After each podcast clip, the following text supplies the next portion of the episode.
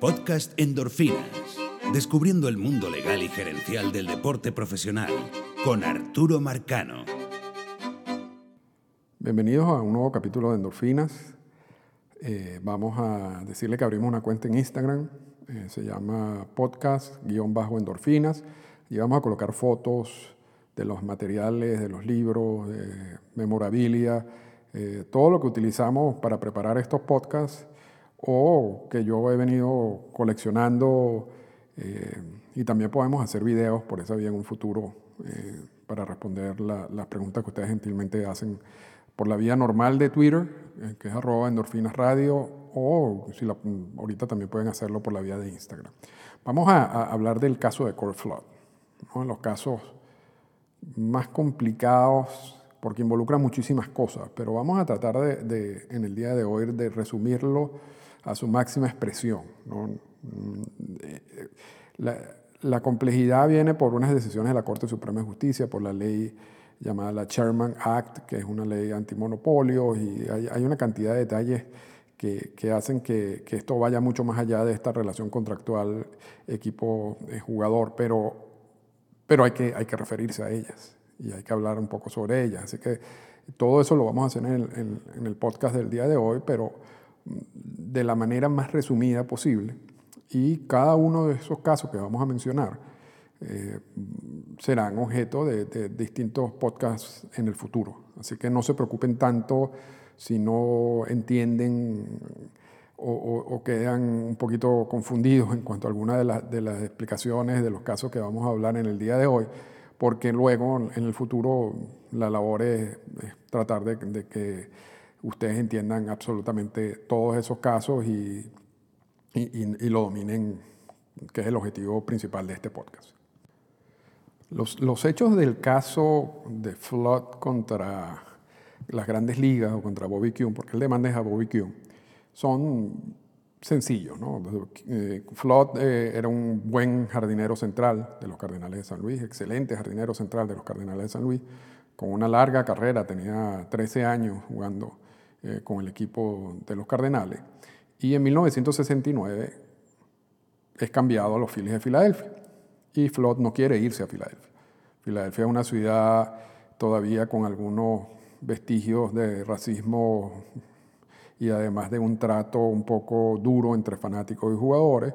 Ya Flood tenía mucho tiempo en San Luis, ya tenía sus negocios allí, tenía sus amigos allí. Él dice, bueno, ya, porque, porque ya a estas alturas de mi carrera yo tengo que aceptar ese tipo de cambio. Entonces, acude Flood luego de que Filadelfia hace el cambio formal. Acude F- Flood a conversa con Marvin Miller en la recién creada sindicato, estamos hablando de 1969. Y Miller le dice, mira, la, verdad que la vía interna para resolver ese problema, que, sería lo ideal, eh, en, estos momentos todavía la última decisión la toma el comisionado de las grandes ligas. Eso va a cambiar en 1970. Pero en 1979, en 1969, la decisión del proceso de arbitraje, la última palabra, el árbitro en ese caso sería el comisionado de las grandes ligas. Y, y Miller le dice, mira, olvídate, por esa vía ni siquiera te metas. Eh, aquí lo que, la única alternativa que tú tienes es demandar, es, es acudir, es acudir al- a la vía judicial y demandar a las grandes ligas. Decir que, que bueno, el, el- el mismo argumento legal que se ha venido manejando en ese tipo de demanda desde, desde el principio, ¿no? Desde el- y la primera decisión es la decisión de Federal Baseball, pero ya, va- ya vamos a llegar a ese punto, que es que, oye, en ninguna industria en los Estados Unidos un patrón tiene la cantidad de derechos que tienen las grandes ligas sobre los jugadores. O sea, si tú trabajas, y vamos a, vamos a venir en estos momentos, y, y todo lo que me están escuchando, si usted trabaja en una compañía y usted quiere renunciar en el día de mañana, usted renuncia. Y después, si, y si quiere trabajar con la, con la competencia, usted va y agarra y firma un contrato con la competencia. En, las grandes ligas eso no es así. En las grandes ligas los equipos tenían, una vez firmado el contrato, pleno control sobre los jugadores. Los jugadores no podían, no tenían ningún tipo de derecho eh, en esa relación. Y eso sería una violación de las leyes laborales en los Estados Unidos. Ese es el argumento legal. ¿ok? Y, ese, y Miller le dice a, a Flood, lo que pasa es que esos argumentos legales no han funcionado.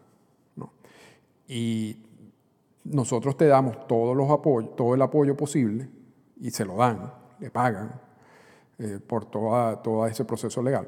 Y además le dan la, asesoría de Arthur Goldberg, un, gran amigo de, de, Marvin Miller, quien termina presentando el caso ante la, ante la Corte Suprema de Justicia.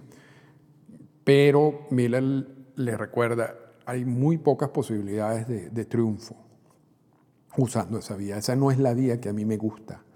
A mí me hubiera gustado que, para destruir a la, cláusula, de reserva, usar la vía interna, que es la vía del arbitraje ante un árbitro independiente, que luego es utilizada en el caso de Messerschmitt y McNally.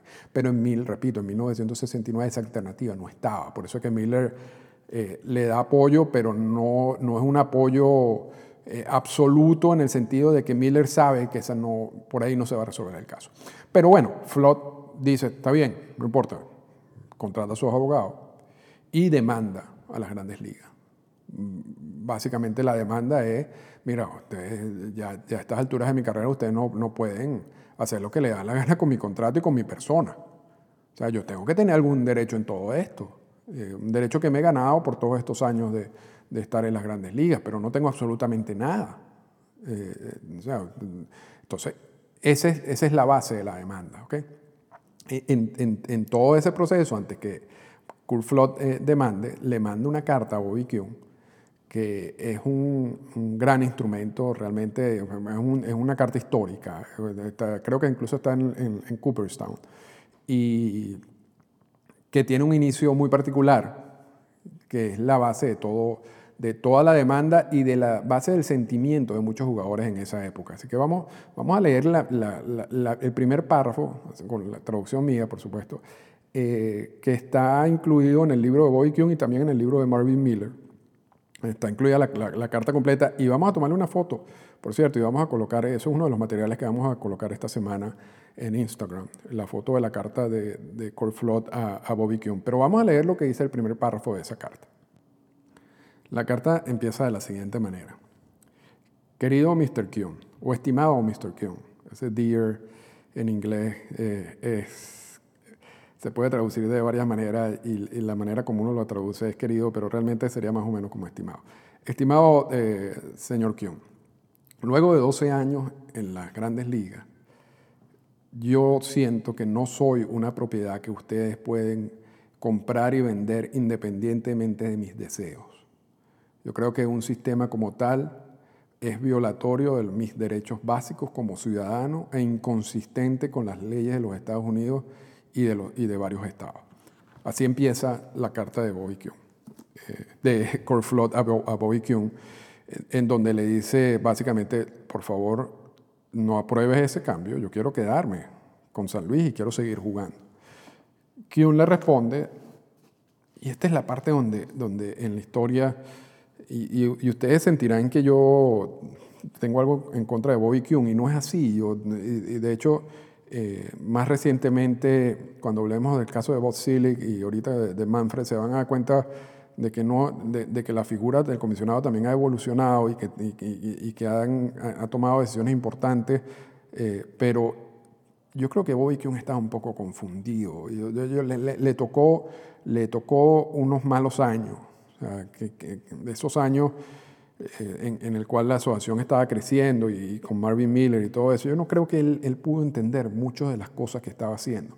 Y él, él le responde a Cole diciéndole, sí, yo entiendo eso, que usted no es una propiedad y todo eso, pero cuando usted firmó el contrato, básicamente nosotros podemos usar, uh, usarlo como tal, como propiedad, porque usted firmó el contrato.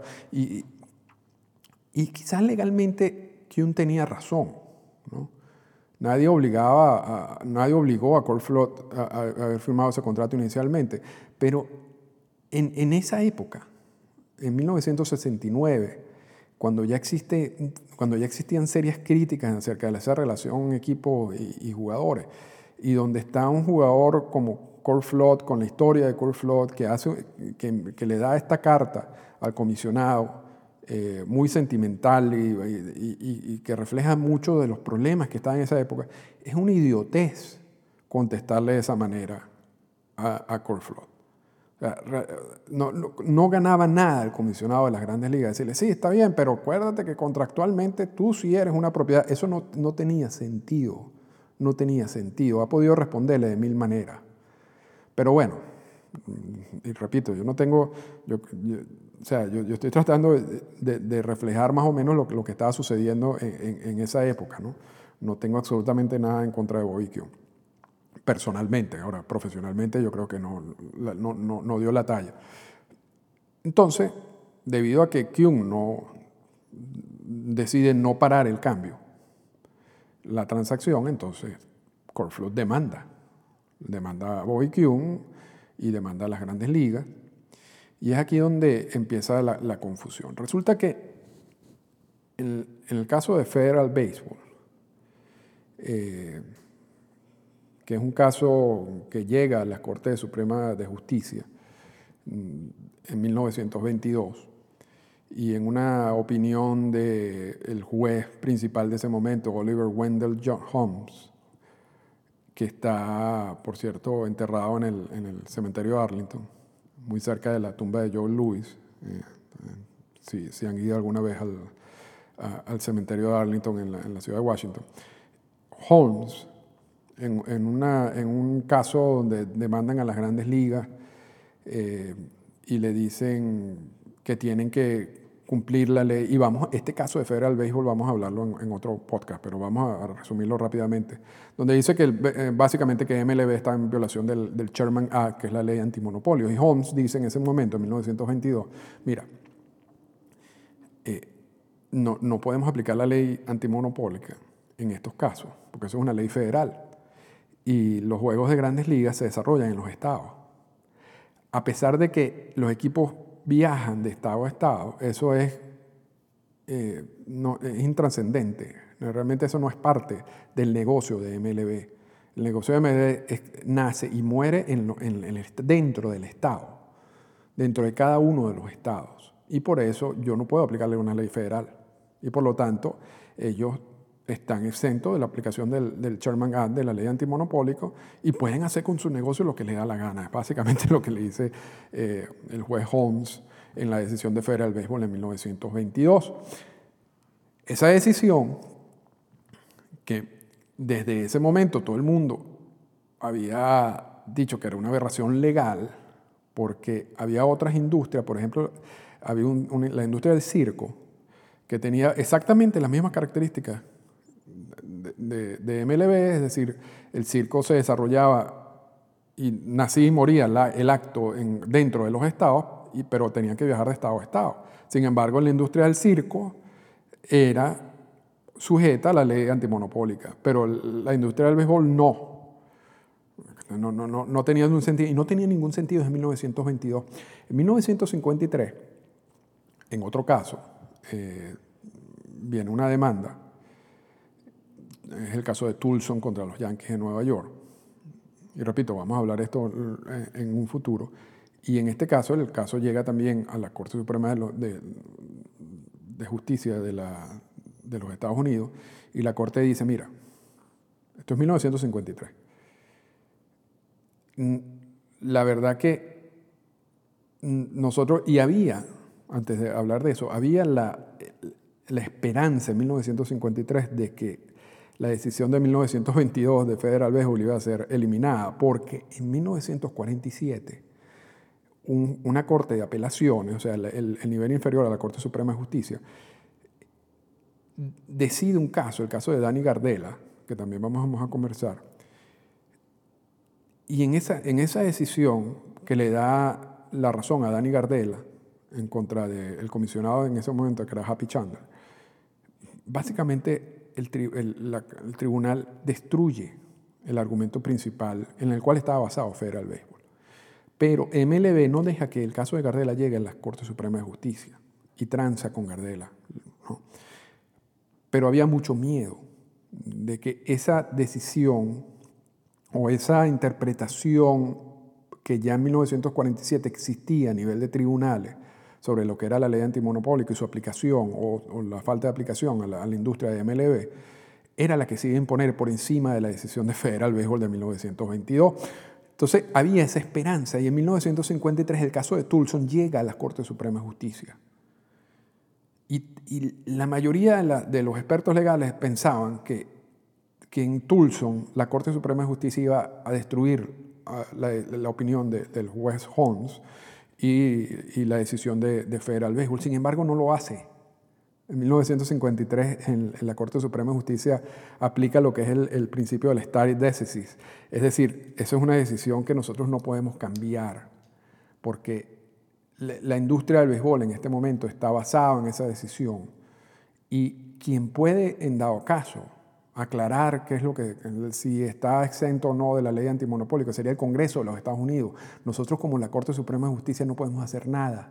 Tenemos que mantener esa decisión la decisión de Federal Baseball. ¿okay? Estamos hablando de 1953.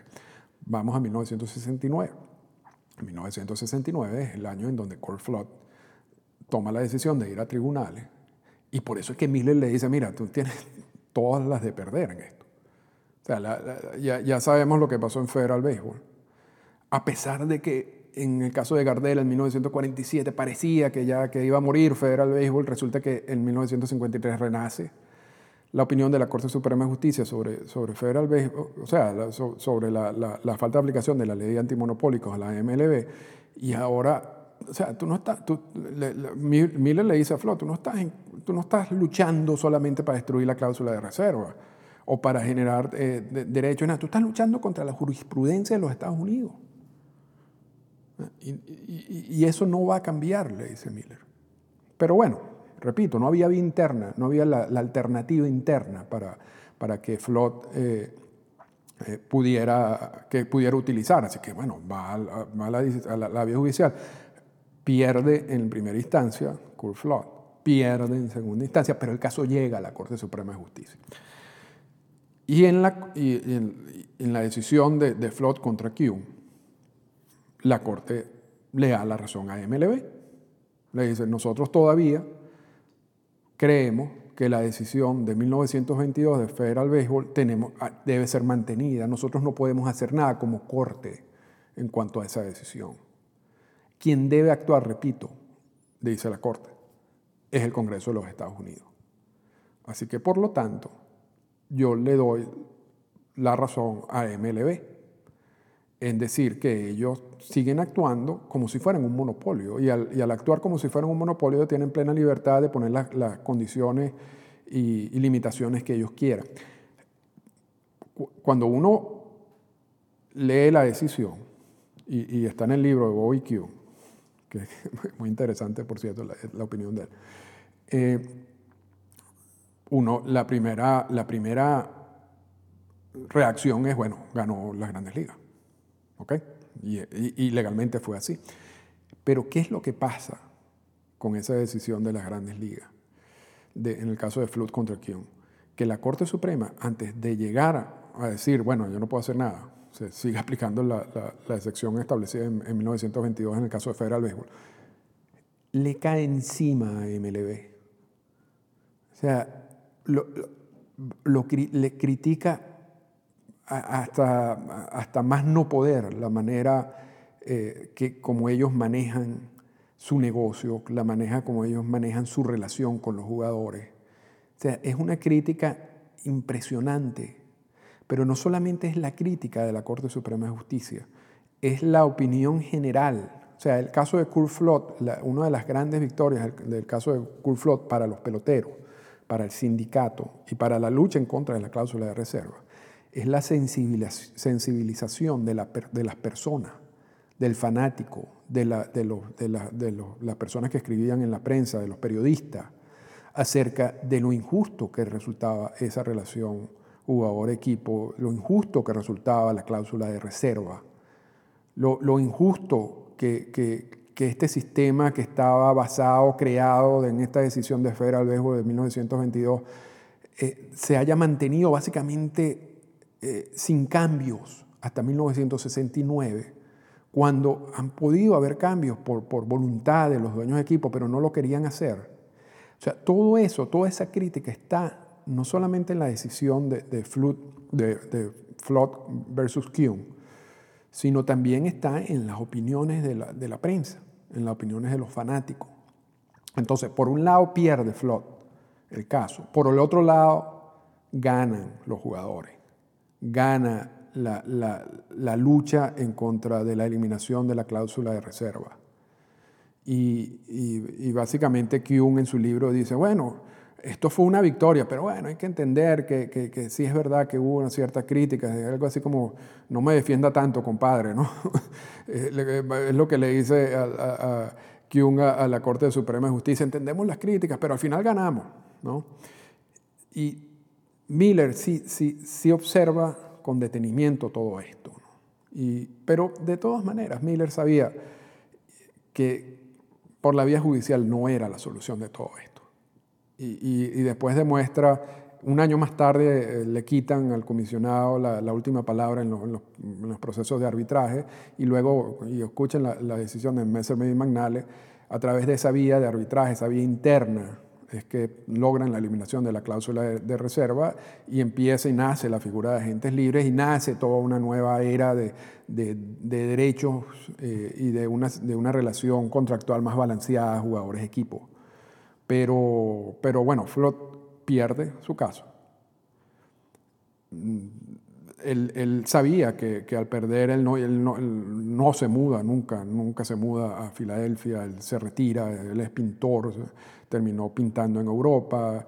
Hubo un año, dos años posteriores a su caso, eh, regresa a las grandes ligas con el equipo de Washington, pero juega a mitad de temporada y luego se va. O sea, básicamente ya ese era el fin de la, de la carrera y él sabía, él sabía, él, él, estaba plenamente consciente de que ir a tribunales, ir a, a todo este proceso, si perdía, iba a implicar su, su, su ida del béisbol, como, como fue, como ocurrió.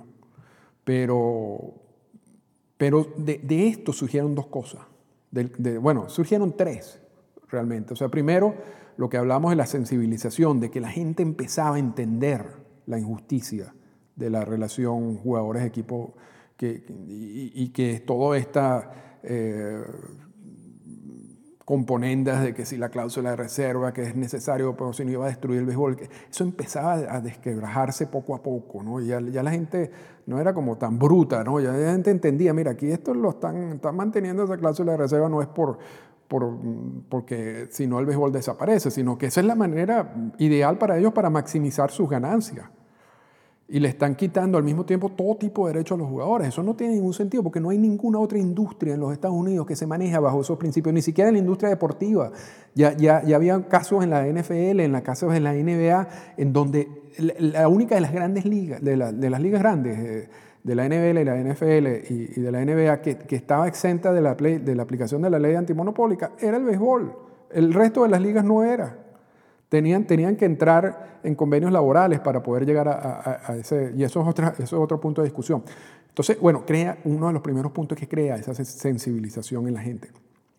El segundo punto importante del caso de, de, Flot contra Kuhn es que luego es incorporado, y eso es algo que, hoy en día uno maneja, pero, pero aquí está el origen, eh, esa, esa disposición de 10-5 que un equipo, un jugador que tenga 10 años en las grandes ligas y más de 5 años con un equipo tiene la posibilidad de vetar cualquier tipo de cambio.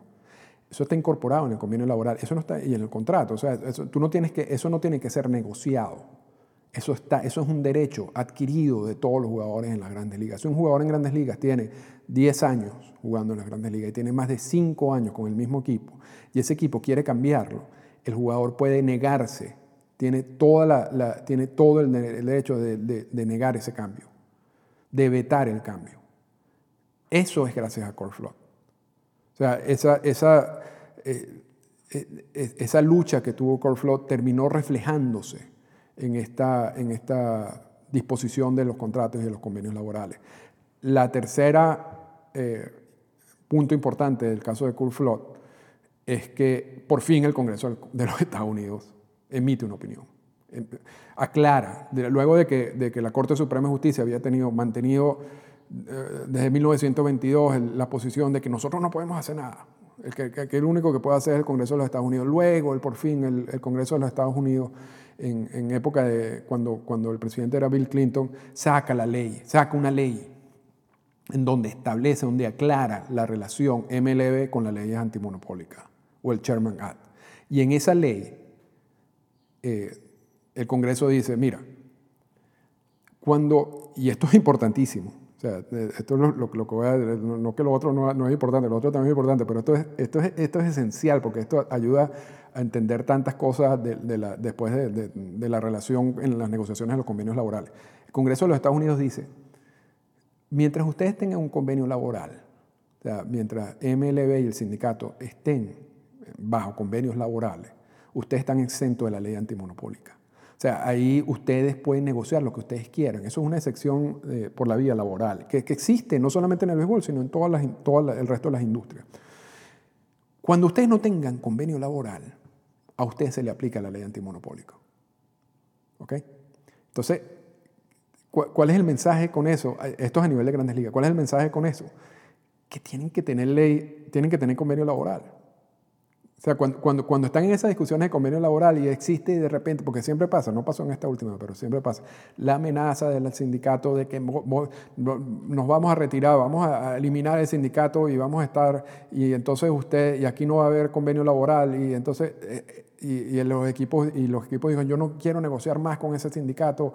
Eh, eh, eso, no, eso es puro bluff, eso es puro bluff, porque si a alguien le conviene estar protegido eh, de las leyes antimonopólicas es a las grandes ligas y al sindicato. Y por eso es que al final siempre, siempre van a firmar los convenios laborales. Y eso lo dice esta ley. El segundo punto de la ley dice, en términos de ligas menores, porque eh, lo, lo que hablábamos inicialmente es a nivel de grandes ligas, en términos de ligas menores ustedes mantienen un monopolio o sea, MLB mantiene un monopolio. Ustedes pueden hacer lo que les da la gana. O sea, ustedes pueden poner los sueldos que ustedes quieran, este, hacer las restricciones que ustedes quieran. De hecho, todas estas demandas que estamos viendo de jugadores de ligas menores contra las grandes ligas diciendo que ellos ganan muy poco, vean que no está basada en las leyes antimonopólicas. Están basadas en la violación de otra ley federal, que es la ley federal del salario mínimo donde los, jugadores dicen, yo no estoy ganando ni siquiera lo que dice la ley federal de salarios mínimos. Porque ellos, los jugadores de ligas menores saben que si se van por la vía de la ley antimonopólica, ya existe una ley del Congreso de los Estados Unidos donde dice ustedes no tienen derecho por esa vía. ¿Ok? Entonces, repito, el Congreso emite su opinión luego de que Federal Béisbol, la Corte Suprema de Justicia, básicamente le dice, este problema es del Congreso. Bueno, el Congreso por fin emite la opinión, saca esta ley donde divide la relación de las grandes ligas con, los equipos, la relación de, las ligas, los jugadores de ligas menores con los equipos, y, aclara ya de una vez por todas esta situación de las leyes antimonopólicas, el Chairman Act y, todo este rollo creado inicialmente por Federal Béisbol y por el juez eh, Oliver eh, Just, eh, Holmes. ¿Y, cómo, qué, título le da el Congreso de los Estados Unidos a esta ley? Bueno, esta ley se llama la ley de Court Flood. Esta fue una presentación del podcast Endorfinas. Para comunicarse con nosotros, escríbanos a las siguientes cuentas en Twitter. Arroba Arturo Marcano y arroba Endorfinas Radio.